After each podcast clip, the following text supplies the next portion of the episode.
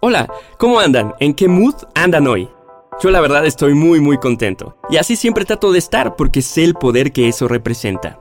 Y seguramente todos ustedes que me están escuchando saben y sienten que estoy sonriendo. Y es que casi todo el tiempo traigo una buena sonrisa. Hola, soy Jim Cervantes. Quiero pelotear con ustedes muchas ideas y despertar su curiosidad para que siempre anden pajareando. Les doy la bienvenida a mi podcast Peloteando y Pajareando. Aparte de que me gusta andar de buenas, también lo hice un hábito porque sé que es el arma más poderosa de marketing que puede existir. Es tan poderosa que quien no la tiene hasta les causa molestia. Les cuento de una ocasión cuando me mandaron a trabajar por un tiempo a Estados Unidos, que como estoy acostumbrado a sonreír, un día una chava de allá con una cara muy seria me paró en el pasillo y me preguntó con un gesto de molestia, Oye, ¿por qué siempre andas sonriendo?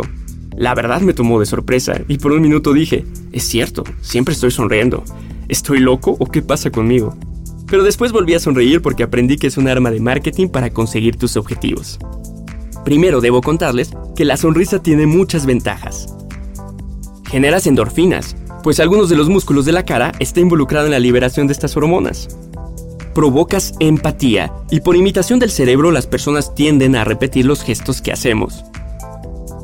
Te ves más atractivo en todo momento, porque no hay persona que se vea mal sonriendo. Mejora tu sistema inmunológico y esto lo he comprobado totalmente. Mi hermosa madre que tiene diabetes y ha tenido niveles altísimos de glucosa y los médicos están sorprendidos de que esté tan bien de salud, pues la razón es que siempre, desde que recuerdo, ella sonríe todo el tiempo. Así es. Además, proyectas más seguridad. Si estás haciendo una presentación o tratando de vender algo, sin duda conectas mejor de esta manera. Por eso, es la técnica de marketing más efectiva, simple y gratis para poder conectar con otros y poder conseguir mucho más. Un dato curioso es que en una de las empresas en donde trabajé había un dulce con varias caritas de Bob Esponja. Y cuando los vendedores iban con los dueños de las tienditas, les pedían que por favor no dejaran los que estaban tristes, porque siempre se les quedaban. Y es que nadie quiere ver caras serias. Siempre queremos a alguien que nos alegre el día y que haga que nos olvidemos de los malos momentos. Pero no hay que esperar a que alguien nos contagie, sino seamos nosotros mismos los que contagiemos al mundo y empecemos a crear este hábito para que el cerebro nos ayude a que los malos ratos sean solo eso, ratos. Y capitalicemos en la magia del sonreír. Sigan escuchando todos los episodios de mi podcast Peloteando y Pajareando por Spotify o en Apple Podcast.